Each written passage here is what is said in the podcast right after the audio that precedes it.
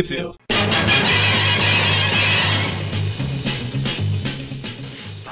Bem-vindos ao Tweep View Classic, eu sou o Magari. E eu sou o Maurício. E eu sou o Everton. Hoje a gente vai falar aqui das revistas Web of Spider-Man 54, a Amazing, a Amazing Anual 23 e a Daredevil, ou bom, melhor, Darede não viu, 70, 270, todos são de setembro de 89. Aonde saiu no Brasil? Uh, a Web of Spider-Man 54 saiu apenas na Homem-Aranha 119 de abril, em maio de 1993. A Daredevil 270 saiu apenas na Super Aventuras Marvel 122, também da abril, em agosto de 92. Olha só, publicaram bem antes dessa. E em Amazing, e a Amazing Spider-Man Anual 23 é o seguinte, ela tem uma história principal que saiu no Super Almanac Marvel 8 da abril, em julho de 1993, e essa mesma história principal saiu na coleção definitiva do Homem-Aranha da Salvat, número 32, que é aquela que tem o Venom na capa. E ela tem algumas histórias secundárias que não saíram no Brasil, com exceção da saga da Coroa de Serpente, que saiu em Homem-Aranha 120 de abril, junho de 1993. É uma historinha curta, complementar da, da nova. É. Então a gente começa pela web, que ela é do, do Jerry Cohen, desenho do. Agora sim, do Saviok. Sim. Só falta, só essa... falta de colocar do Mark Bagley. e a final do Keith Williams. Essa. A capa dessa edição é a, a capa da Homem-Aranha 119, inclusive é uma das minhas capas favoritas aí. Porque é a única, se eu não me engano, da Abril que o Camaleão estrelou a capa ali. Teve uma depois lá, mais pra frente, na Teia, se eu não me engano, ou na Homem-Aranha, que tem ele, eh, o Camaleão, segurando a Mary Jane na capa, mas até então era essa única e eu gosto bastante dessa capa.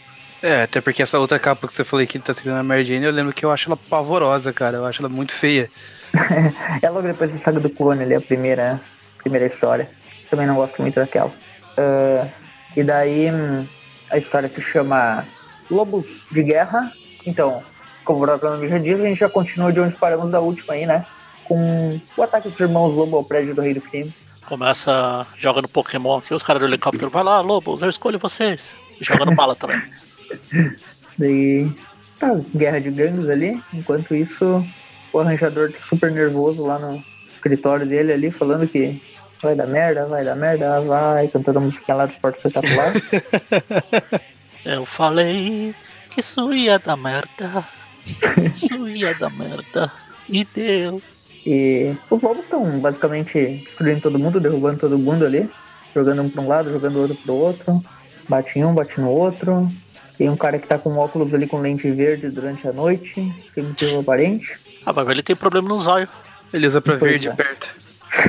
E daí o arranjador ficou falando que, ah, eu sou culpado disso tudo, que eu tentei atacar os irmãos Lobo e agora eles voltaram contra a gente. Uh, não sei o que vou fazer, vou pegar um, elevador de emergência, é o que ele faz, né? Daí os lobos chegam lá e ele já pegou o elevador. Daí os dois lobos estão totalmente insanos ali. Tá bem desenhado até esses dois irmãos lobos aqui do Seville. Eu gosto do, do, do Salvo Sema, mas tá legal. Mas Salvo Sema é melhor. Ah, com certeza. Vai ter o rei do crime lá parado, igual uma. Sei lá. Fica um bocó na rua né? vendo a, a comida bonita. Até que finalmente parece os dois irmãos lobo ali começam a insultar ele, chamar de gordo, chamar de. chamar de tudo que é coisa, né? E vão pra cima dele. E ele tá bem impassível, digamos assim, né? Nem ah, é bom, pô, feio, cara de mingau. Aí eu, hey, que nada. Que? Você chamou meu irmão de mentiroso? Eu chamei seu irmão de tolo. Igual você, seu bosta. E os dois vão pra cima dele, né? Daí o Peter tá ali por perto, já tinha tomado uma, tomado uma surra do cabeça de martelo, mas conseguiu vencer, né? É, e teve. Daí... Ele foi. Ele, ah, o cabeça de martelo injetou lá o veneno nele lá. O, Acho que ele ficou. O camaleão injetou, né? É, o camaleão. É o Jameson, o Jameson, é, o Jameson fakeado lá. Daí ele pega e bota a máscara ali, né? Tô pensando, por que, que o Jameson fez isso? Uh, ele não ia fazer essas coisas. Ele não ia se aliar com um criminoso. Ele nunca fez nada pra criado, mim não tivesse criado o escorpião, ajudado é, o Mosca lá, Magaranha, nunca, nunca financiou escorpião, é, vilões pra vir pra cima de mim, nunca controlou robôs assassinos pra cima de mim. colocando com direito, colocando a carinha dele no robô, né? E não casou com uma moça que ajudou a construir os Magaranhas lá pra, pra destruir com ele, né? É, a gente tem Tá. aqui a, uma imagem igual o pôster do filme lá que foi censurado porque O tinha pôster o proibido. Trade Center. Eu acho engraçado É que, verdade. pelo menos aqui na versão da Abril, ele tá falando assim: eu tô me sentindo tão mal, parece até que eu vou morrer, mas eu não posso morrer. Preciso devolver um livro na biblioteca na segunda-feira. Boa motivação, né? Daí tá, tá a polícia, né? ah, ali na, na parte de baixo, né? Um monte de carros da polícia e entrando ali pra investigar. E tá a Joy Mercado ali envolvida na, na história, né? Fazendo Legal que o- lá, a, a SWAT entra lá para os prédios, tá tendo uma porradaria, tiro, sangue pra todo lado. Não, vocês dois repórteres podem vir junto, vem. Daí a- o Katzenberg ele tenta dar em cima dela, ela fala que prefere comer esteiro do que sair com ele. Nossa, aqui o. A Joy Mercado já era youtuber na época. Ela fala que preferia comer slime. Comi slime e olha no que deu. Daí eles chegam lá, tá todo mundo morto, garras pra tudo que é lado, lobos matam, lobos mordem. E daí o Ben Urich fala que. eh, Eles falam pro, que o Ben Urich sabe dessa história, que ele tá investigando, que ele quer. que ele tem várias informações aí. E a Nick Katzenberg continua dando de cima dela, e ela chama ele de monte de estrume. Nisso chegou a aranha do lado de fora, vai escalando ali a parede. Ah, eu devia estar aqui pra impedir essa tragédia. Blá blá blá. Daí- O cabeça de martelo fez isso pra não interferir. Quando ele chega lá na. Lá em cima, né, a gente vê uma coisa que já tá se tornando clichê em Guerras de Gangues, que é o uniforme inflável do Rei do Crime, né? Deve ser o Demolidor lá, né? Aquela do, do. A Guerra de Gangues anterior lá. Ah, E agora aqui tá o. um Rei do Crime meio. Provavelmente tá só um comunicador ali, né? E, um- e uma, uma imitação barata dele ali, com, cheia de. Eu imagino os, os- eu imagino os irmãos Lobo atacando ele. tipo, o Chapolin acha que tá atacando inimigo e tá lutando contra um travesseiro lá. Ah, agora eu peguei você, você o não. Chapolin lutando com a múmia lá. Eu fico pensando que tá saindo gordura do cara aqui. Aí já bate assim, aí a mão da múmia bate nele. Ah, me pegando por trás, hein? Agora que ele fala, "Ah, não sei o que, levante, não sei o que. Aí todo mundo, hã? Hã? Hã? E o Aranha fala, hã? Daí o Nick tirou uma foto da aranha ali na janela espionando o negócio, né? E o aranha. Ele sai dali, o aranha, né? Enquanto o Nick fica pensando: Hum, agora já vem uma manchete aí, Homem-Aranha ligado a massacre de gangster. Só vai se aproveitar, né? Daí o Homem-Aranha pega uma carona num caminhão ali e daí chega morto em casa, basicamente. Chega morto, fim, acabou. Tchau, pessoal. Esse foi o último Trip View Classic. Falando em morte, está aí a, um monte de velho prestes a morrer. Ou não, né? Bom, só o Nathan, né? Mas isso é história pra outro review. Aí tá o É, ele- Nathan lá falando que deu merda na, na casa Ela ali. teve um acidente, aí a, o, o do acidente, cadê a tia May? Tá no hospital, ele antes, aí desmaia. E agora ferrou. Mal sabe ele, né? Que na verdade, como a gente viu na edição passada, foi a Christie, né? Que, que desmaiou. É, eu só fico imaginando ali se ele não tivesse tão morto assim. Ele chegasse, "É, cadê? Teve um acidente. Ah, acidente, tia, tia May. Tá no hospital, meu Deus, ela se machucou. Não, não, foi a Cristian. Ah, então tudo bem, de boa. O que tem pra janta hoje? O que tem pra janta hoje? Uma cena bem legal do, do Nathan chegando assim. O Peter perguntando o que que aconteceu? E daí o, o Nathan falava assim: aconteceu um acidente, sua tia foi baleada. E daí o, o Peter, putz, e agora? Será que ele tá no armazém? E daí o Nathan, ah, trolei! E daí sai as pegadinhas from Kleber ali.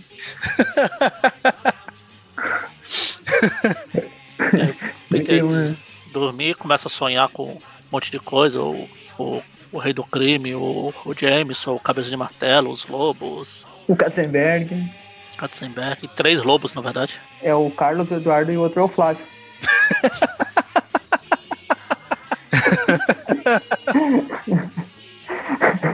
Pensei que, pensei que você ia falar que tem. Quando ele. O, o Carlos e o Eduardo estão conversando lá, o, um deles se chama o Rei do Crime de Porco. Aí tem o Rei do Crime nesse quadrinho também, achei que podia ser o, o, o Porco Mal e os Três Lobinhos.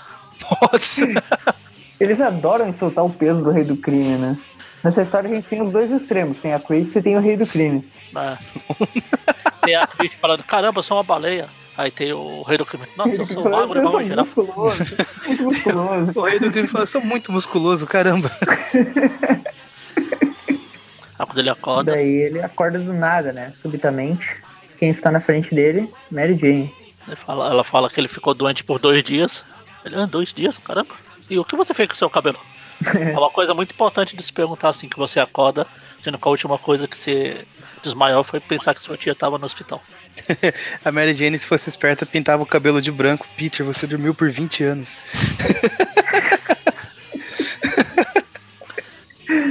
Tia May ainda está viva, não se preocupe.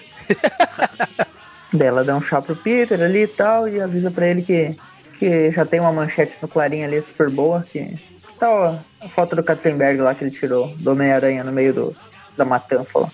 Aí o Peter fica meio puto, daí ele fala assim: ah, primeiro James homem de fama, depois tenta me matar. A Aí Mary a Mary Jane, Jane, "Ma- matar? matar? Como assim? Aí ele fala, ah, eu não fiquei doente, o Jonah injetou alguma coisa em mim. Injetou um vírus. Aí ela fala assim: é, normalmente quando a gente pega um vírus a gente fica doente, Peter. Esse meu argumento é inválido.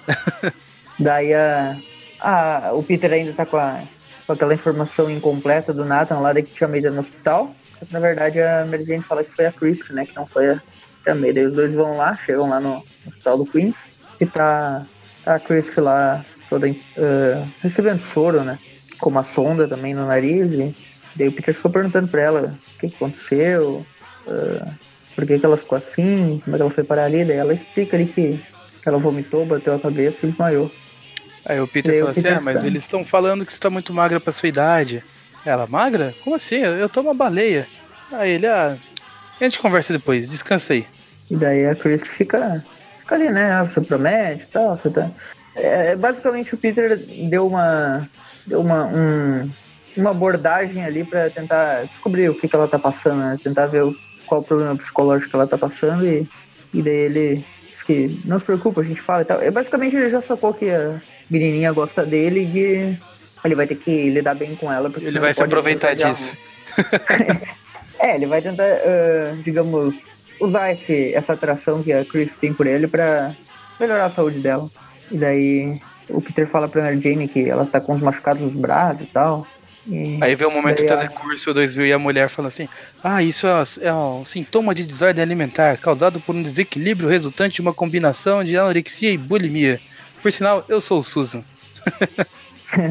que é a médica né, da, da Chris. E daí ela, basicamente a, o Peter fica conversando ali com a, com a médica, perguntando será que ela tem anorexia mesmo? Ela sempre come? E daí, o, e daí a médica explica a diferença né, da anorexia, que é o emagrecimento, propriamente dito, eh, com a bulimia, né? Que é a pessoa provocar o vômito depois que ela come, né? Para não ingerir o alimento. Então ela come e sempre joga fora, digamos assim. Daí por isso que o peso dela tá, tá baixo. Daí ela fala ali que tem vários tipos de bulímicos, aqueles que provocam vômito, aqueles que usam laxantes para não absorver tudo no intestino e, e mandar embora. Uh, tem outros que ficam se exercitando direto para tentar queimar as calorias. E que a maioria é igual a Chris, que ela fica se forçando para vomitar. Daí o Peter fica, "Ah, não, mas não pode ser, ela tem 13 anos e tal. E aqui volta a informação, né, que ela tem 13 anos, quando na verdade ela foi dito que tinha 16 anos, né? É, É que ela tem cara de mais velha. E é sempre o Peter que fala que ela tem 13, né? Ela mesma pensa. O narrador diz que ela tinha 16. E foi. o Peter diz que ela, que ela tem 13. Então, ou o Peter não sabe, ou o narrador não sabe. Foi a Mary Jane que falou pra ele e ele acreditou. Aí tem a explicação da médica, termina lá. Peter, ah, Mary Jane, o que você acha isso? Aí a Mary Jane explode e fala, ah, eu tô cansado de todo mundo doente ao meu lado, parece que você é minha mãe, meu pai, minha irmã, minha amiga drogada, aquela bosta drogada. Sua tia que morre não morre. E você, seu bosta, com esse pensamento aí de culpa e responsabilidade? Ah, pô, vamos a merda, tudo, sai, sai embora. Que minha carreira tá ferrando, que o dinheiro tá bloqueado por causa daquele Jonathan César, porque tá tudo uma merda, e daí ela vai embora, super irritada ali. Basicamente a Mary Jane teve um, teve um momento de explosão. aí, Surto. né? Surtou. E daí o, o Peter ficou pensando, ah, os últimos vezes não foram fáceis, ela foi sequestrada, não sei o quê. E ela acabou de reclamar do sentimento de culpa e responsabilidade do Peter. Ele, nossa, os últimos meses não foram fáceis. E eu não apoiei a coitada como devia. Andei distraído. Como, Como disse- pro jornal lá, né? como disse alguém desse podcast, o Peter não pode ver uma culpa que já. Já quer tomar. Daí tá, lá no Clarim tá o Nick Katzenberg dando esquina de mercado, ela fala pra ele comer piolhos e morrer. Eu acho que o Ben Yuri que de- peidou, porque olha a cara do cara. Ele- Benhuri com a carinha de. Puta, pior que é mesmo.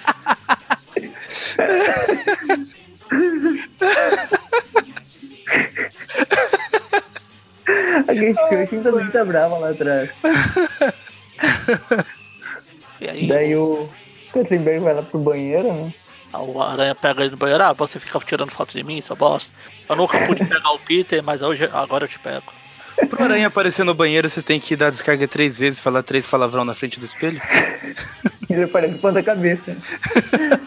É, isso é se você fizer tudo isso de trás pra frente. Daí o, o Aranha vai pra cima do, do Katzenberg e fala, não, é, tem razão, o Katzenberg é o Jameson que eu quero, não é você? Mas onde é que tá o Jameson? Ele não tá no escritório? Daí o Aranha fica basicamente intimidando e prendendo o, o Katzenberg ali, né? Aí ele fala, ah, ele tá em casa, mas não diga a ele que, ele que eu te disse, senão ele vai me matar. Aí o Aranha foi embora. Daí lá na casa do Jameson, né? O aranha chegou com seu sentimento assassino e falou: Ah, o Katzenberg disse que você está aqui. ah, o Jonah tá lá. O Jonah, entre aspas, tá lá vendo fotos, não sei o que.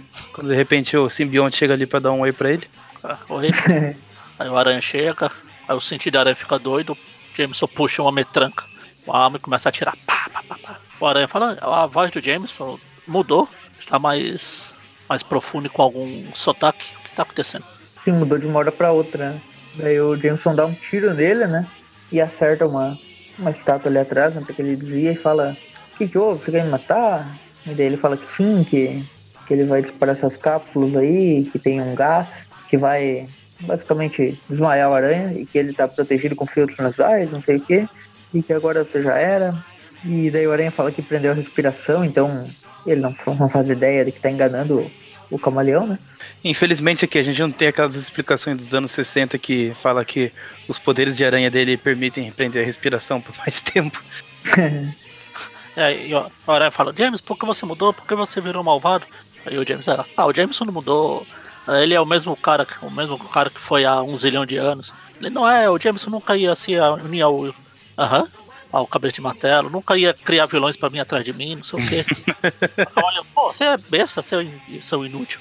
Você não notou ainda que eu não sou o Jameson? Daí ele se transforma no camaleão, né? Começa Aí ele a fala, ele fala assim, você não notou ainda que eu não sou o Jameson? Aí o Aranha, o quê? Seu nome não é Jameson? Aí o camaleão muda o disfarce dele pra um desenho do Humberto Ramos. É, É basicamente essa cena aqui que dá a capa à revista, né? Sim. Daí o, o aranha desvia ali, só que cai uns. Cai um- o teto ali, uma- uns pedaços em cima dele. E o camaleão aproveita pra vazar pelo elevador. E daí ele não consegue. Bom, o elevador já se foi, né? É, na hora Só que daí o Homem-Aranha escuta um. ele começa a ouvir um, um murmúrio. Fala, que é isso? Outro plano do camaleão. Quando ele chega lá, tá lá o Jameson amarrado, acorrentado e amordaçado e o diabo. É. Dessa vez ele não tá dentro daquele armário, né? Ah, eu acho Ele que já o saiu do camaleão armário. tirou ele. Tirou daquele armário lá e. Ele até tava com a cuequinha, agora ele tá com a roupa. Então sei lá o que, que o camaleão andou fazendo com o Jameson. O aranha chega lá, olha e fala assim: Ok, não julgo fetiches. Fecha a porta e vai embora. Queria desver. É, tem a, a tradução dos resmungos do Jameson. Eu ia comentar isso agora. Ele tá lá resmungando aí, aí tem a nota do, do recordatório. Traduzindo os resmungos. Não fiquei parado, me tire daqui, sua ameaça aracnídea. Daí tem um epílogo curtinho ali, né? Que é basicamente os irmãos Lobo ah, discutindo ali o que, que vão fazer agora, que não consegue achar o rei do crime, que melhor desistir disso tudo. O Ed- O Eduardo Lobo, né, quer desistir disso tudo, ele só quer ficar com a glória, não tá nem aí pra, pras gangues mais, né? E Ele já venceu a batalha, só quer ficar com a glória. E daí, basicamente, é o Eduardo tentando desistir, mas o Carlos não quer desistir. Basicamente, o Carlos não, não quer que a Glória interfira nessas coisas e que eles têm que continuar tentando. E a guerra de gangues. Bom, terminou aqui um primeiro ato, né? Mas vai ter um final que a gente vai comentar nas outras edições, porque essa daqui termina aqui e a gente vai passar para outra, para outra trama. Tem e-mail aí a guerra de gangues. Tem e-mail? Pode ler de quem é o e-mail. Tem e-mail. Olha aí, o e-mail do Eduardo, lá de Campo Grande. Eduardo. Quê? Eduardo Wolf? É, essa música foi É, oferecida de Eduardo Wolff para Glory. Glória. Ah, vira, vira, vira, homem, vira, vira, vira, vira, lobo. Agora é a, a web? A, a, A Daredevil. a Dara. A Ih, a Daredevil Daredevil. 270. Agora é minha, minha vez de sofrer, porque o roteiro é da. aquela que não sabe nada. Exatamente. a A Inocente. inocente. Inocente. E, de- e desenhos, ou algo perto disso, do quadradinho, do Romita Jr. Ah, essa fase aqui tá bem legal, pô. Porra. Fase Pô, essa Tem fase dele é boa. Porra, É boa. se essa é a fase boa, Não, ele ainda tá- tava inferior à fase lá do Dente Macabro, né? Quando ele tava com, o- com o Stern. Mas tá legalzinho aqui ainda, pô. As, as histórias ah, do Demolidor dessa fase são bem desenhadas até. Não, não tá no nível do, do que ele fazia no começo dos anos 2000, mas é até legalzinho. ali, nossa, ali eu não curto, não. Vou defender até a morte. Aquela sombra amarela do aranha, não. Aquelas bolinhas do uniforme, parece o choque. Parece o uniforme Então, mas isso aí era mais coisa do arte finalista do que do Romitinha. As cores não era ele que fazia. Mas eu gosto das cores também. Esse efeito que você reclama aí do, do uniforme dele ser meio engomado, assim, eu acho da hora. Mas aí não, não, não era culpa do, do eu Romitinha. linko ela, eu linko ela já com a fase do Mac, do Strazinho, eu já fico meio. Enfim. Então vamos para Demolidor. A história se chama ah, Coração Negro, apresentando aí pela primeira vez o grande vilão Blackheart, filho de Mephisto. Mas esse daqui não tem impacto na história, graças a Deus. Ou graças a Mephisto. Vixe. falou em Mephisto, passou o motoqueiro fantasma aí. É verdade, né? Falando Caramba. Negro, eu já faço aqui, ó. Deixa isso no- nos créditos depois da música.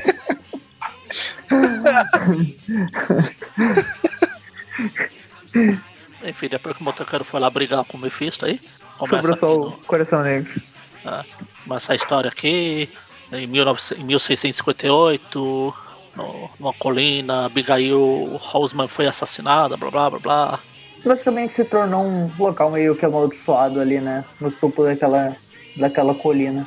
E daí as crianças ficavam olhando lá, tipo, No alto do cume. tem uma. É, tem- uma.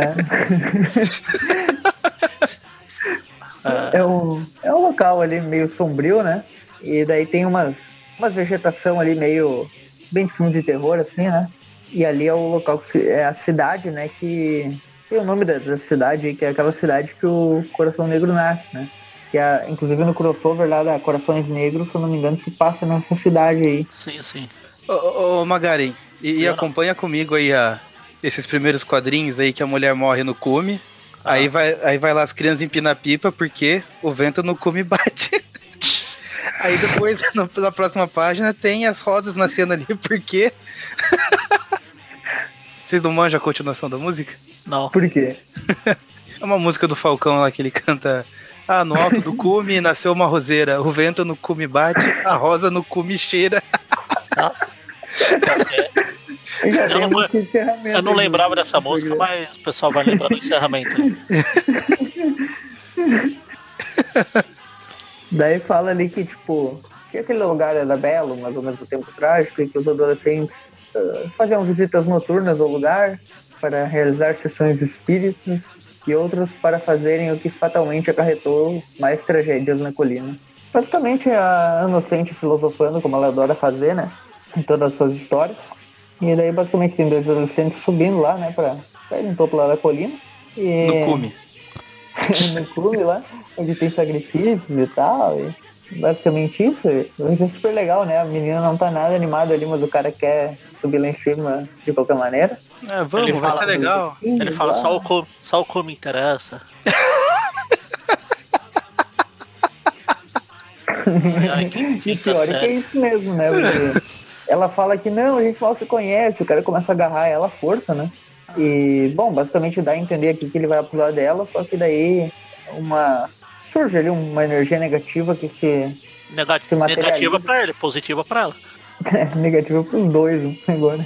Porque quem surge aí é o, um dos vilões que tem o melhor visual, pelo menos na minha opinião, aí eu gosto bastante, que é o Coração Negro, né? Blackheart. É o primo do coração gelado do, dos Ursinhos Carinhosos. Muito parecidos os dois, né? Daí ele. É basicamente, ele ainda tá numa fase de adquirindo consciência, né? Ele ainda tá meio, meio lento, digamos assim. Ele não, não, não fala, não se movimenta direito. Daí fala ali que ele tem um cheiro uh, estranho e que, e que ela tá. Eles estão pensando que é basicamente um demônio que saiu do inferno, o que não deixa de ser verdade, né? E daí o coração negro ele ataca os dois ali com um raio das trevas e basicamente transforma os dois em, em restos, né? De esqueleto. Aí chega aqui o. Falam que é o isso aqui, mas o desenho ridículo do Romitinho não dá pra saber muito bem. É, é que nessa fase ele trocava de visual, né? Ele, tipo, ele tinha essa forma meio cabeluda aí, ele aparecia nas histórias, mas ele se transformava na forma clássica quando ele ia interagir com outros heróis. É, quando, lá, porque, quando, outros, quando outros desenhos são mais habilidosos em desenhar. é verdade, né? Porque quase só o Romitinho fazia ele desse jeito meio maluco. Hein? Aí é o, é o Mephisto ali falando que, que o Coração Negro cometeu seu primeiro assassinato e que ele está evoluindo e tal. E o Coração Negro tenta atacar ele, né? E daí ele fala que não, que você, eu sou seu pai. Fala, ele fala um cosplay Darth Vader, né? Não, eu sou seu pai. O coração negro. Não! ele transforma ali o, o. Ah, ele fala ali até que o Mephisto cita uma coisa que é importante, né? Que ele fala que o Coração Negro se ele tivesse levado a mulher a tentar matar ele, então sim seria uma vitória, né? Que é basicamente a persuasão aí do demônio, né? Que é o que faz o, o Mephisto tão poderoso, né? Ele consegue enganar as trouxas, né? Tipo, pra vender casamentos, tipo de coisa. Exatamente. E, e, e, o Coração Negro vai até fazer isso, né? Depois, como eu já falei, na Corações Negros, que é aquela minissérie do Wolverine, Justiceiro e Motoqueiro Fantasma. É, não, não é... chega a ser uma minissérie, é uma história só. Saiu. É, saiu como minissérie, né? Não, não, saiu uma edição só, especial, não. Né? Uma é, especial. Foi, foi uma edição especial só. Isso, é, aquela edição ele tá basicamente isso, né? Tentando persuadir os heróis a cruzarem a linha, né? Como se eles não fizessem isso a todo momento, mas tudo bem. Ele transforma ali o Coração Negro de uma forma humana, né? Pra ele poder andar entre os homens. E ele fica ali na forma humana dele e vai, né? Se divertir.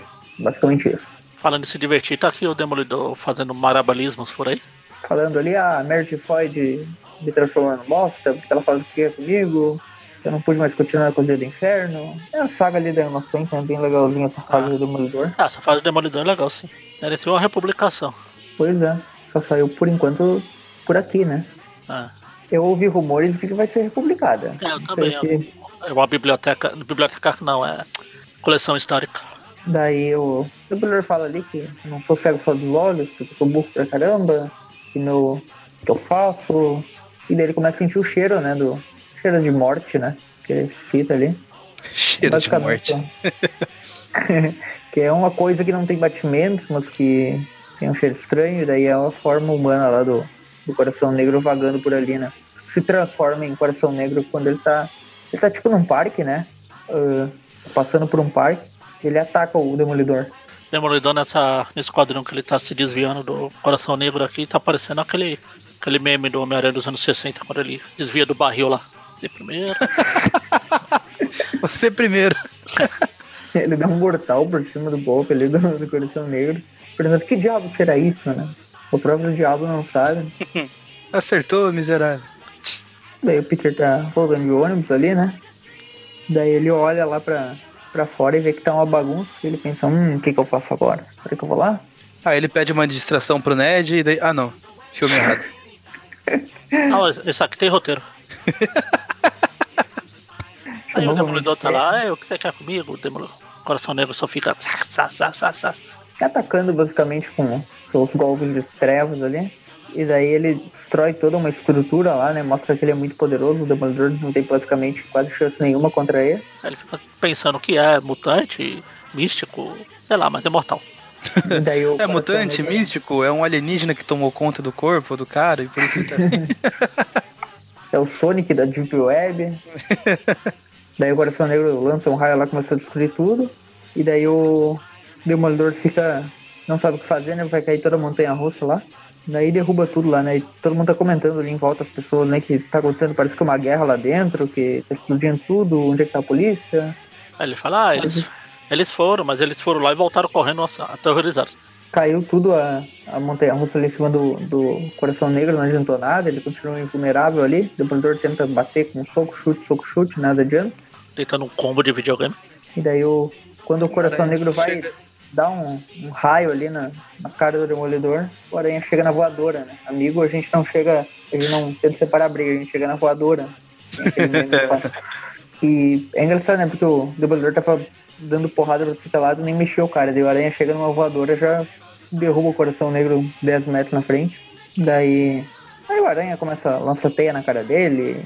O Demolidor só serve pra desviar no meio dessa luta, né? Porque quem tá lutando de verdade aqui é o Aranha, né? O Demolidor não tem poderes, né? Só tá de coadjuvante na própria revista, né? Parece Ah. o Homem-Aranha no próprio filme. Exatamente. Basicamente isso. Legal que lá no início a, a Inocente tava filosofando sobre o cheiro né, da colina lá do, do Coração Negro. Do E aqui cume. o Aranha O cheiro do cume. do clube. e daí o Aranha aqui resume o, a cheira de desgosto misturado com perfume barato. Consigo sentir aqui a descrição dele. O Aranha toca uma estrutura lá, uma casa lá em cima de- do cara. Não adianta quase nada, né? Porque o Coração Negro ainda tá lá. E o Demolidor ainda o- tá meio tonto não consegue fazer nada, né? Só, daí tem uma splash page bem legal aqui do Aranha, dando uma. dando um, um salvo tema punch, só que deu um Romita Jr. punch aqui, na cara do, do Blackheart, mas não adianta nada. Aí basicamente o Blackheart tá. é muito mais. é outro nível, né? O cara tem poderes demoníacos muito. eh, muito além, né? Da, do Aranha e do Demolidor. Aí os dois dão um soco duplo lá. O, Demoli o Black Hat olha lá pro pessoal, vê um monte de gente olhando. Aí ele, ele sabe que está fraco, que não, a hora, não é a hora ainda e vai embora. Vai embora falando assim: Não, eu vou chamar meu pai, você vai ver o que ele vai fazer com você, Homem-Aranha. Legal que daí o Homem-Aranha fala, maldição, a gente perdeu o monstro. E daí o Demolidor, ei, você tá lamentando por isso? Tipo, ainda que esse maluco foi embora. Daí o. Bom, daí basicamente o Aranha fala ali que não, é, não é, é impossível ganhar todos e tal. Só que daí passa o Mephisto ali na forma humana dele lá. né? E daí o Demolidor meio que percebe ali que tem alguma coisa familiar naquele cara. Vê ali o Peter Fonda ali. O Demolidor fala que conhece ele de vista. E daí o, o Demolidor fala que nos pensamentos, né, ele, ele reconheceu o Mephisto. E daí tem uma cena finalzinho lá na cidade de Coroa de Cristo, que é aquela cidade que eu tinha esquecido o nome, mas do crossover lá do Motoqueiro Fantasma. E tá o Cume ali, né? Tá o o- Cume exalando maldade. O, o Coração Negro voltou pro Cume lá e está pensando qual o seu propósito e tal. É basicamente a origem dele aqui, né? Aos poucos ele vai amadurecendo e se tornando um, um vilão aí mais presente, mais racio- raciocina mais, né? Agora por enquanto ele tá só um monstro que luta, luta, luta e destrói tudo. Basicamente isso. Termina a edição aí. O monstro da, da fala do Eric. Ele luta, luta, luta. Então, agora vamos pra Amazing Spider-Man Annual 23. Annual. É isso? Isso.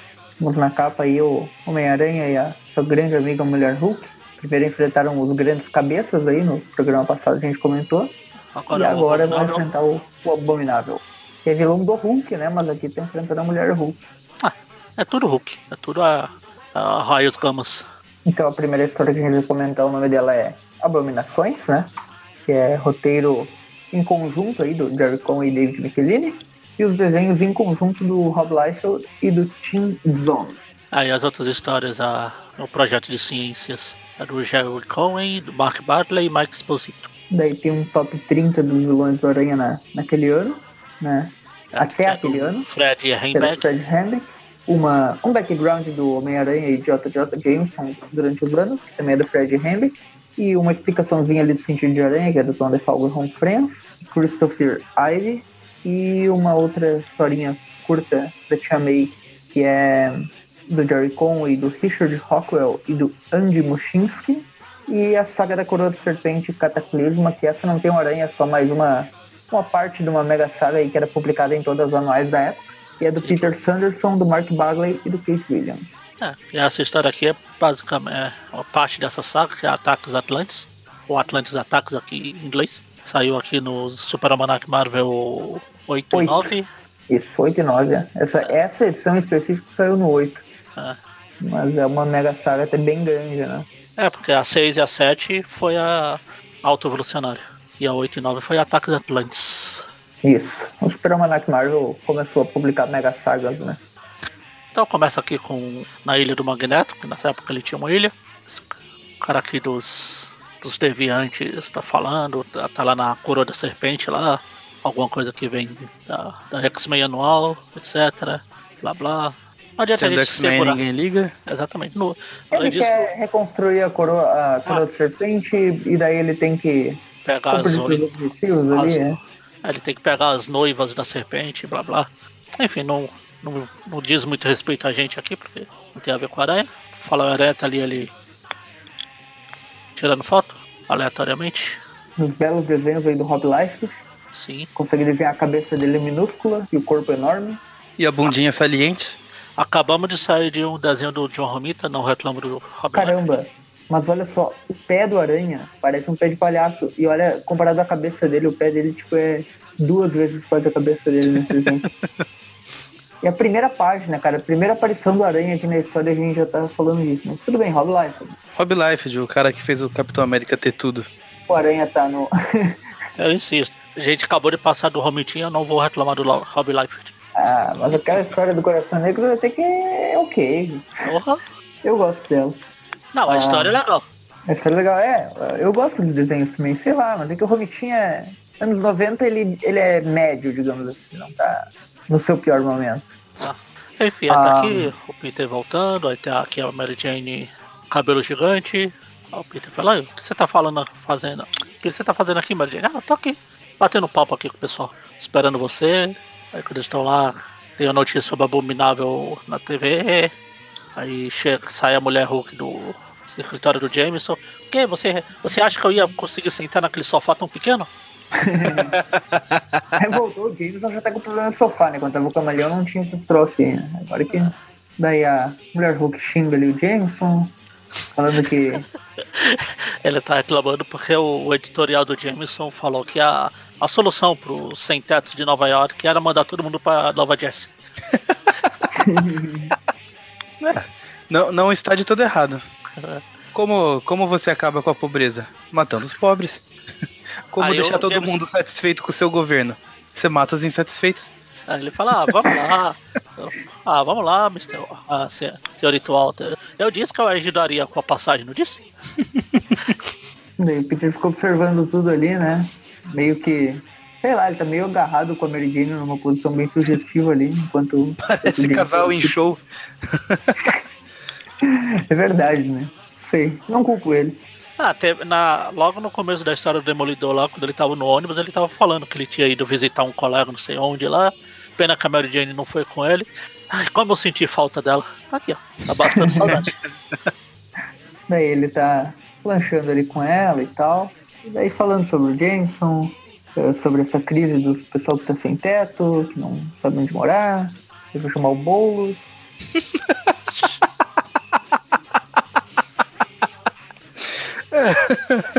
Ele chega invadindo lá o Clarinho. Daí a Mary Jane fala, ah, você não pode ajudar todo mundo. Eu tinha acabado de surtar em relação a isso uma edição atrás. Aí o Peter sente o sentido de aranha e fala, meu Deus, o sentido de aranha, mas ele só me avisa de perigo, não tem nenhum perigo por aqui. Um caminhão. É só um caminhão passando. Coincidência. Daí já troca lá pra antigo lugar que os Vingadores moravam, né? Que era aquela mansão lá. Ah. Lá nas primeiras histórias, né? Era essa mansão aí. Sim. Daí estão lá os, os malucos da. Tá o Abominável, a Lira, né? Que é aquela, aquela mulher verde lá. Não, essa mulher verde é a mulher Hulk. é outra mulher verde. Ah, tá. É, tem- só tem gente verde nessa edição, né? Normal pra uma revista do Aranha. Daí tá Tem o. o Tiranos também. É um monte de gente tá dessa Tirano, saga aí é, que toda a galera lá do Deviante e tal. Do DeviantArt lá, daquele site lá de desenhos. Daquele Daí tá prenderam. o Emil Blonsky ali, né? Que é o. O Emil Blonsky era o abominável clássico, né? Ah, Depois volta a ser o abominável também, né? Esse daqui é Não, um, sempre. é um outro abominável, né? sim. Aí o, ele acaba se juntando a ele de novo. Daí dá um brilho lá pro redor da cidade. E daí a mulher Hulk percebe, né? Ela tava lá no, no seu táxi. Daí o Peter fica surpreso ali, o que, que pode ser isso? E a Mary Jane fala, ah, não consigo nem finalizar o, um lanche com ele, que já, um almoço com ele, que já que sempre tem alguma interrupção. Daí a Mulher Hulk e o Homem-Aranha tem umas páginas uh, igual o Todd McFarlane fez com o Escorpião e o Aranha umas edições atrás, que eles dividem a, a página fazendo basicamente as mesmas coisas, um em cada lado. Parece o Aranha colocando uniforme, aparece ela colocando uniforme, ou tirando a roupa e colocando uniforme. Basicamente isso. Daí chega o Aranha e a, e a Mulher Hulk. Enquanto tá ocorrendo a treta lá dos dois abomináveis se unindo, ele fica totalmente descontrolado, começa a quebrar tudo. Até que os dois super-heróis chegam ali, né? Um desenho muito Nossa. estranho da mulher, da mulher Hulk correndo e o Aranha em cima com uma coluna toda deformada lá, com a cabeça no meio do corpo, uma coisa bem bizarra. E o Magari ainda quer comparar isso com o Romitinha. Absurdo. Não, não quero comparar. Realmente é pior. Daí, basicamente, o Abominável ataca os dois, os dois atacam o Abominável em volta, enquanto isso tem um helicóptero lá em volta, transmitindo as notícias, né? A aranha fica salvando, a mulher Hulk também. Enquanto isso, o abominável fica dando porrada pra todo lado. Porrada, porrada, porrada. O Aranha e a Mulher Hulk vão pra cima do Abominável e cai um. um Tá lá o Abominável destruindo as coisas. O Homem-Aranha faz Quando- referência a Godzilla. Isso mostra que o Homem-Aranha do Tom Holland é bem fiel aos quadrinhos. Ele faz referências de filmes. Ah, ele faz referências de filme. Faz piadinhas. Você quer mais que isso? Ah, sim. Pra falar a verdade, que não dá pra tirar pra lá. Daí, quando, quando cai o prédio lá, que o Abominável derrubou uma parede, a Tia May tem um derrame. Nossa. daí já volta lá pro Abominável totalmente surtado, pulando por tudo. Tem o Flash Thompson ali correndo. É, Flash correndo é normal, não? Esse daqui logo não vai poder correr, né? Quando der a cadeira de rodas lá depois, vai. Altas manobras na cadeira de rodas. Daí o Flash Thompson chega lá e encontra a Mulher Hulk saindo dos escombros. Ele fala, ela fala, cadê, cadê o cara, aquele cara verde, grande, pra onde ele foi? O Flash ah, pro sul? Ah, valeu. Ela vai embora. Ele chutou na direção, né? Ah, deve ter sido pro sul. Daí ah, ela fala pro Flash ficar cuidando ali do, do Homem-Aranha, que ela vai vazar. Daí ela vaza, Até aqui o rei do Enquanto crime, uma bola gigante. pensando, pensando ali que esses conflitos estão causando muito problema e que alguma coisa ele vai ter que fazer, que é a sua cidade, que. Enfim. Tá tranquilo ele ali, né? Ela, ele joga um caminhão da Roxxon na mulher Hulk, porrada, começa a brigar. O Aranha começa a se acordar lá. O Flash, Aranha, você está bem? Ele, "Ah, ah, Flash, ah. ele fala, mulher Hulk, o abominável aonde? "Ah, eles foram pro sul. Aí a Aranha vai também. Aí ele ainda fala, mas você não devia ir ver um médico? É, Talvez. E, e o, o Rob Life fica repetindo muito essa pose do aranha com os dois braços pra baixo, a cabeça no meio do corpo. Deve ser mais fácil pra ele desenhar. É. Acho que é a terceira vez já que aparece. Exatamente essa mesma pose.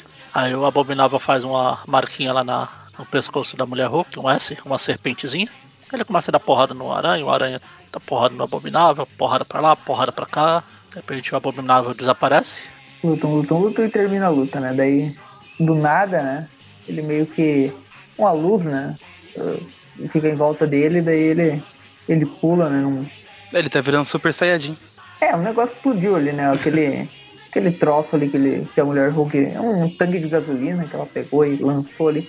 Só que daí o, ele pula tipo num navio, né? Num, fica passando por ali e explode tudo lá. Basicamente isso. Ele pensou, tipo, ah, eu tô pegando fogo, vou lá pular na água. Nisso vem um navio de, de óleo passando na frente dele. Tá pegando fogo, bicho. O- tem uma capa do Homem-Aranha lutando com o Magma que rola mais ou menos isso. Lá na época do, do Len Wein ou do Conway, não lembro. Acho que é do Conway. Não sei se vocês lembram que o Magma tá meio que pegando fogo, tá meio que derretendo naquela época. É na época lá que revelam que ele é irmão da Lidar, né? Então. Sim. Tem uma capa dele pulando no, no aranha, assim.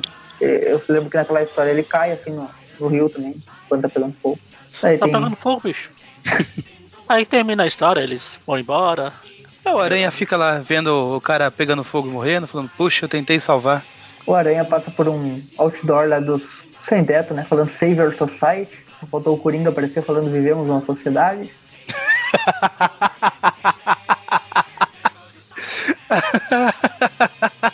Aí Aí, tem o epílogo que faz referência à, à, à saga Ataques Atlantes aqui. Tem o encontro da Madame Víbora com a. Madame Víbora. Madame Víbora. Eu gosto É. dessa personagem. com a, Ela é da hora. com a Tyrone. E, Dr. Tyrone. né? enfim, Continuando Justiceiro Anual 2, que não leremos infelizmente, mas quem quiser ler aí, leia. E essa saga é- tem alguns pontos legais. Então passamos para um. melhor que a do Alto Evolucionário. É, eu não, sei lá, Alto Evolucionário pra mim tem um- algumas boas histórias, mas eu sempre o nariz pra ele por causa do desenho ruim lá do Aranha. Diversão e alegria. Ah, no, a anual tem mais algumas histórias aqui. Tem uma, um remake da origem do Aranha, desenhado, escrito pelo Jerry Conway e desenhado pelo Bartley. É, o que muda nessa, nessa origem aqui basicamente é. As primeiras páginas são iguais, só mostra eh, o Peter dando em cima, na verdade, da Liz em vez da Sally. Daí o foi- foi uma boa- pra lá nele.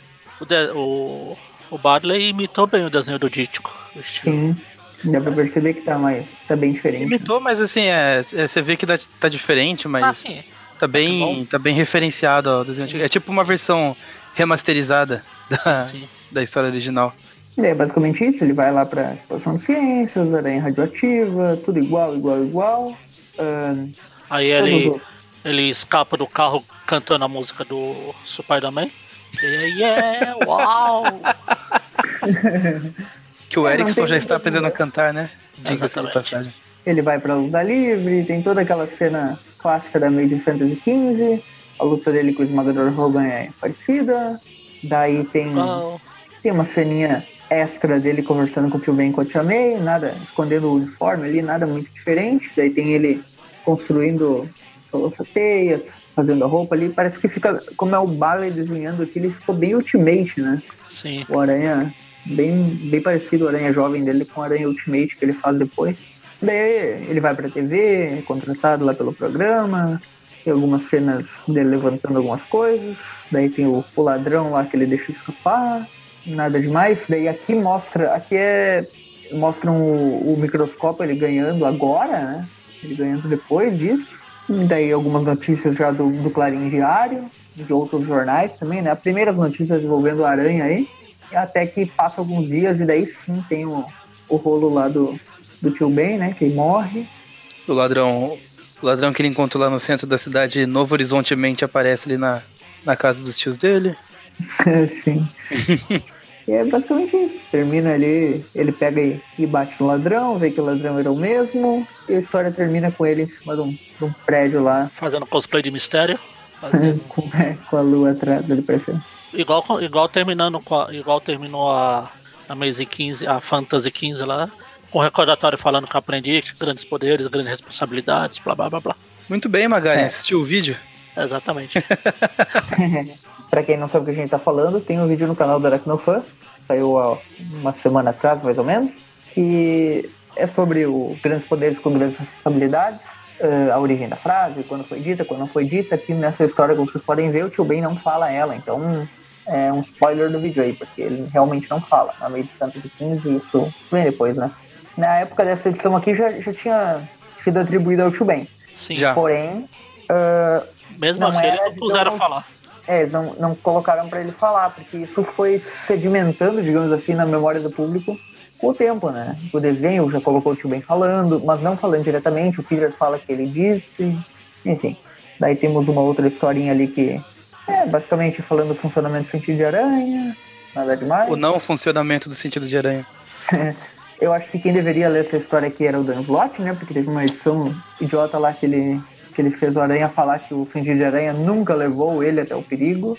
E o, o sentido de aranha levou. Que ele usa como rastreador em muitas Eu só situações, né? Eu só acho que é, é, é redundância você falar a história idiota do slot. Basta falar a história do slot. História do idiota. É que eu tô, do- eu tô passando meio por cima aqui dessa história, mas assim, acho que não só o Dan Slott. Vamos lembrar que o Stan Lee fez o sentido de aranha Ah, ler as letras que foram queimadas na carta lá que, que ele achou. É, o, O, o Jerry não, não, Conway lá na, na, na o- saga do Cone original falou. O que, é que é? justamente isso, na, na- é justamente isso que eu tô falando. O sentido de aranha tinha outras utilidades. Eh, o que o Slot fez foi dizer que ele só afastava do perigo, que ele não rastreava nada. Tipo, é, que Ah, ele nunca sim, aproximou do perigo, e ele aproximava do perigo na real, porque muitas vezes o Aranha descobriu a localização do vilão justamente por pelo sentido de aranha, entendeu? E naquela edição ele fala que isso não acontece, que nunca aconteceu, que o sentido de aranha nunca levou ele a encontrar ninguém e tal. É o slot, né? Não dá pra exigir muito. Não, mas pô, ele fazia uma puta pesquisa, ele conhecia o personagem. E legal, Sim, é, é falando em slot, Perguntar, perguntar lá ele- no Twitter se o Black Dragon tava vivo ou não. falando em slot, ele falou. Ele falou mal do filme do Coringa, um monte de gente encheu o saco, falou que ele não sabia nada, não sei o quê. E ele falou que o pessoal tem que aprender a respeitar a opinião alheia. Você tem que é, aprender a respeitar a opinião alheia, vou te bloquear. Enfim, nessa história do sentido, eu só quero chamar a atenção pro quarto quadrinho aqui, que fala que o sentido aranha avisa de qualquer perigo, mesmo que o perigo venha de uma fonte que normalmente não ofereceria perigo. Até que a tia May com a vassoura abraça do aranha. Então, e aí é que eu falo que o, o Jerry Conway também tinha que ler isso aí, porque lá na saga do clone original, o Chacal chega por trás, ataca o Aranha. Ele fala assim: Ah, mas você. Como você conseguiu chegar tão perto? Nenhum inimigo meu consegue chegar tão perto sem ativar o meu sentido aranha. Daí ele fala: É, mas eu não sou inimigo, eu sou seu amigo. Aí ele revela lá. não faz sentido também. Pera aí, quem é? Quem é que tem que ler? O Jerry Conway. Quem é que escreveu essa história aqui? É do Jerry Conway? Acho que é, É, Olha só que hipólito. exatamente. Não, é do, é do Tony Falco. Ah, do Tony Facado. Ah, é, então o- tá. é o Jerry Con, é o remake aqui da aventura. Enfim, eu acho que essa, essa história aqui podia ter só uma página. Como funciona o sentido de aranha é só, só um quadrinho escrito, vai de acordo com a vontade do roteirista. Exatamente. Pô, tem uma. Esse quadrinho aí que tá o aranha se balançando, se equilibrando na teia, com a venda nos olhos, parece uma, uma cena que tem na abertura do, da série do, do Nicholas Raymond lá. Ah, tá. Quando ele tá perto do, da beirada de um prédio assim. Enfim, é isso. Ele vai mostrando várias sentido de aranha aqui, né? Utilidade do sentido. Ele enfrentando alguns vilões. é, ele escapando da, da vizinha olhando pra ele com um binóculo ali. Porque era Joy Mercado, será? Ah, provavelmente Stalker. E essa, Aí tem essa aqui foto o. dele escapando tem da a- vizinha aí, ele tá abrindo o uniforme que nem uma capa. Que é uma capa meio. Que é a capa com o ator, É, aquele que ia fazer o Aranha nos anos 80, Sim, né? sim. Tem a. que Só que na- lá é o cara que tá abrindo a porta lá. Sim. Enfim, mostra ele lutando com os, hero- os vilões aqui. Mostra ele brincando de hentai com Octopus. E daí já passamos pra história seguinte aí, né? Na verdade, que é, é uma historinha da Tia May, né? A tia May na sua primeira história solo. Infelizmente não tem o Galactus nessa edição. É, não. Enfim, tá aqui o Nick Heisenberg tirando fotos aqui da tia May, falando uma. Para fins unicamente profissionais. Exatamente. Ela mostra uma foto do tio Ben com o Peter. Aí ele tá tentando descobrir como o Peter tira as fotos do aranha. É basicamente isso, né? A história é uma historinha bem safada, né? O, o Aranha tá chegando, né? Da, pela janela ali, né? O Peter. E daí quando a Tia May sobe pra mostrar a parte de cima da, da casa, né? O Peter tá se trocando ali. Referência aos filmes do Sam Raimi. Exatamente. Tem uma cena, é, dele fica no teto daquele jeito, né? daí o Tia May tira fotos e tal, ninguém olha pra cima. Na verdade ele saiu pra fora de novo, ele foi mais esperto aqui. Ele saiu pra fora, ficou lá no teto, esperando a... Enquanto a Tia May tá conversando ali com o Katzenberg, falando sobre o... Os dois estão falando sobre o Peter, né? Ele fala mal do Peter, a tia já começa, já fecha a cara, já fica brava, e depois ela fala pra ele sair de casa e tem a cena dela com a vassoura, só que em vez do aranha é o Katzenberg. Expulsando o Katzenberg. E ele cai ali pra fora igual uma, um saco de bosta ali, né? Aí o Peter aparece, ele chega lá, eh, fala com o Tia May, daí na, na tela da TV lá tem as notícias do. Notícias nada, sei lá o que é aquilo, não. É, teve, é notícia mesmo. TV, é, no, é News 10, no outro quadrinho lá. É o Tom, Tom Tucker. Tom Tucker. termina. termina aí, né? Uma historinha bem, sei lá, qualquer coisa, né? Só te amei. Ele tem um top 30 dos vilões do, do Homem-Aranha naquela época. É, eles, eles faziam um, um top 30 meio baseado na, tipo, do que rolou até ali, né? Então, Sim. É, obviamente, não dá pra eles falarem, olha, tem aqui o. não, não, é, eu digo assim, em relação a. Não é só os que apareceram naquele ano, tipo, tem vilões Ah, tá. que não apareceram Sim, mais. sim, Pô, É, na- lá Ah. nas revistas do Japão, nos mangás, volta e meia eles fazem esses concursos de popularidade Essa foi de por votação, heróis. né? É, essa daqui eu não sei se foi por votação ou não. Eu acho que não. Eu acho que essa daqui foi, foi coisa da cabeça dos malucos mesmo. É. Basicamente, ah, não dá pra falar tudo aqui, mas tem um monte de vilões e o top 5, digamos assim, é, seria o Duende Verde em primeiro, Macabro em segundo, Octopus em terceiro, Craven em quarto e Rei do Crime em quinto. Tá ok, é um bom top.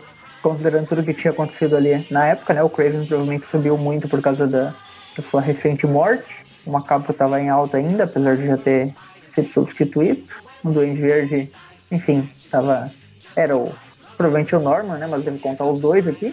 E o Rei do Crime, sempre atuante aí. Tem O aqui, Jameson tá no top 10 também, o Ladrão que matou o Ben tá no top 10, o Venom tá no top 10. por um minuto eu achei que os dois duendes estavam no mesmo jato. É tipo aquelas bicicletas pra duas pessoas. Enfim, aí É, na tem real, aqui. aqui eles colocam o Macabro original e o Verde original empatados, né? E o Octopus seria o segundo.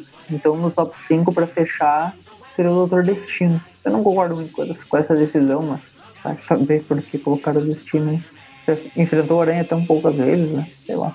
Enfim, aí depois tem uma história. Tem uma, uma historinha do Aranha com o Jameson. Uma recapitulação de como o Jameson nunca ia se unir ao cabeça de martelo. Fala dos Magaranhas do Spencer Smite, segundo modelo dos Magaranhas, que tem a Marla no meio. Mostra todos os Magaranhas ali que o Jameson já usou, né? Até aquele do recente do Alistair Smith, que, que apareceu numa, numa edição Ah, do ah. Romita Jr. ali, pouco antes do casamento ali, né? Sim. Aham. Aquele modelo meio, meio roxo ali. Aí tem aqui o escorpião no casamento do Jameson. Tem o Mosca querendo jogar o Aranha. querendo fazer o Jameson virar notícia. Esse aqui aparece escorpião no casamento, legal. O Peter ali atrás tá com a mão na cabeça, tipo, de novo não. E ele tá em meio a uma, uma- umas flores ali, tipo, meio estranho aquilo, né? É. Não, no, no original, no, no quadrinho Ele também original é tá. assim também. Sim, eu nunca entendi aquilo. É porque o Jameson contratou ele pra. Contratou, entre aspas, né? Chamou ele pra fazer as fotos lá. É. Ah, é, acho que é por isso. Obviamente ele, ele não ia pagar mais porque ele já paga o Peter pelas fotos. já tá no contrato. Só faltou isso ali. Que no quadrinho original tinha. Vocês lembram do Mosca? Tem Lembram o do Homem-Lobo aqui. Homem-Lobo? Aquela cena do. Do Jameson descobrindo a identidade do. Ah, sim. Peter. Lá daquela época aqui. Da época do Len Wayne, né? Isso. É. E daí tem uma cena dele recebendo o choque lá do o cheque da- do, do Jameson. E termina aí, né? Enfim. E finaliza a edição com uma historinha da. que não tem nada a ver com a aranha, só tá aqui porque é da saga da Coroa da Serpente, é uma parte 4 de uma, uma explicação aqui sobre o background da saga.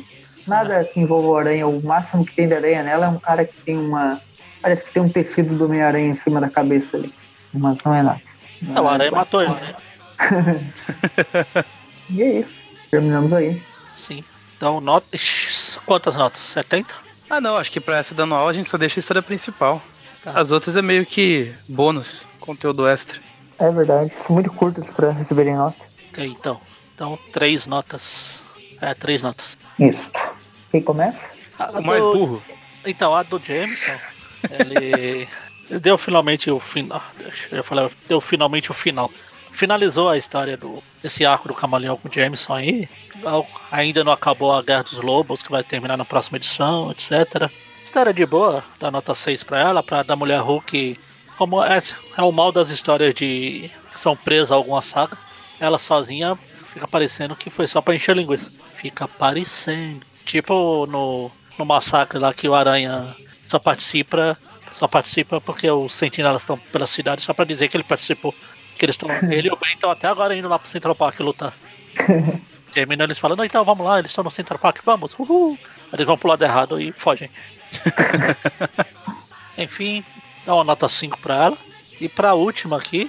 Não, a última foi a da Mulher Hulk, né? Isso. A Demolidor falta. Ah, do Demolidor, isso. Não, como eu falei, a história é legal, eu gosto dessa fase do Demolidor da, da Sabinada lá.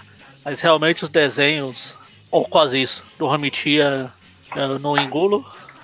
Podia ganhar até uma nota maior, mas por ter tido o desenho do Romitinha e por ter me enganado com a história do, da estrelinha de bom menino, vai ganhar uma nota 6. Beleza.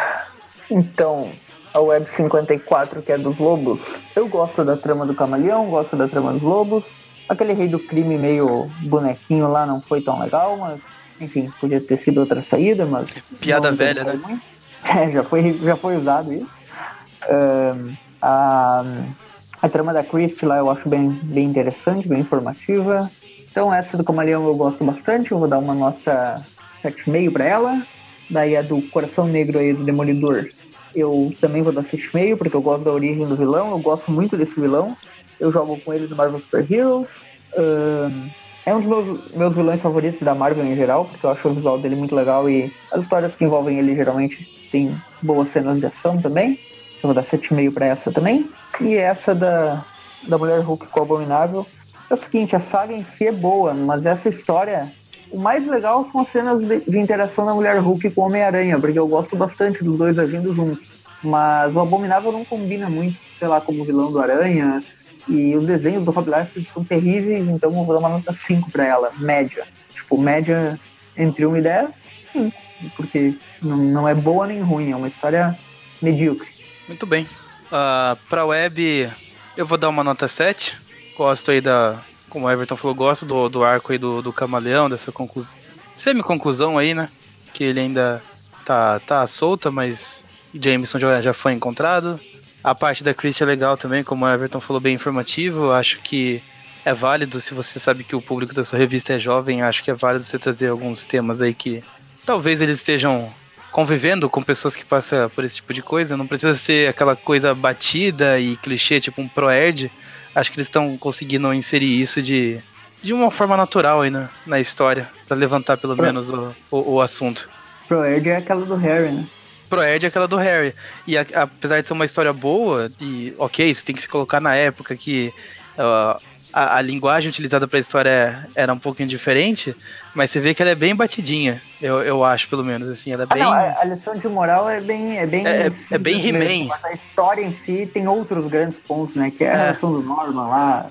Mas a parte do, do o ponto que eles tocam nas drogas ali na, na história é bem o discursinho do He-Man, sabe? Sim, é ah, mais simples.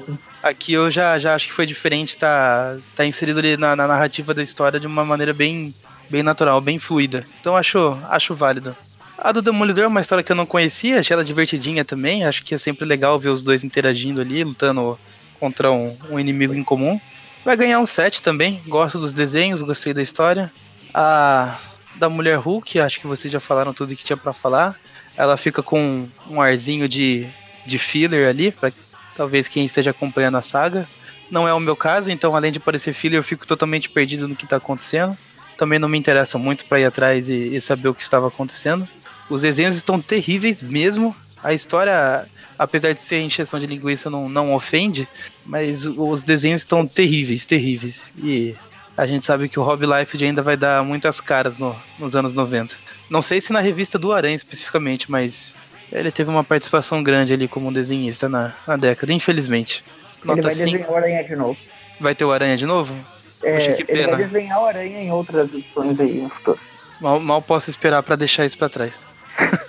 Dou uma nota 5 pra história também, fica na média. Então a, a média da, de cada uma das revistas foi a Web 54, média 7, Demolidor, média 7 e Anual 5. Totalizando um programa aí com a média 7. Tá bom. Tá bom. No próximo, acho que finalizamos então a Guerra de Gangues dos Irmãos Lobo. Guerra de, lo de Lobos dos Irmãos Gangue. a Guerra de Lobo da Gangue dos Irmãos. A Gangue de Lobos da Guerra dos. Ah. então é isso, esse foi mais um Trip View Classic, que é um programa lá do site aracnofan.com.br. Conheço nossos outros podcasts também. Tem o Trip View que sai toda sexta-feira comentando as histórias atuais. Tem o Tipcast, que é o nosso podcast mensal, que sai toda última sexta-feira do mês, falando sobre assuntos gerais que a gente consegue relacionar ao Homem-Aranha. E esse que você está ouvindo, a gente comenta as histórias antigas em ordem cronológica, sai toda quarta-feira, exceto nas semanas que tem o Tweepcast. Aproveite para conhecer a gente também nas redes sociais. Temos o Facebook, o Instagram e o Twitter, arroba Aracnofan. Temos também o nosso canal no YouTube, que estava paradinho, a gente está querendo trazer conteúdos novos ali. E se você achar que vale a pena, você pode ajudar a gente financeiramente no padrim.com.br barra aracnofan. Acessando esse, esse link que eu acabei de falar, você terá todas as informações, sabendo com quantos valor, com quais valores você pode ajudar a gente e o que você ganha de recompensa com isso. Eu acho que de resto é só. Até a próxima e falou! Até. Abraço! Deixa os advogados dele entrar em contato.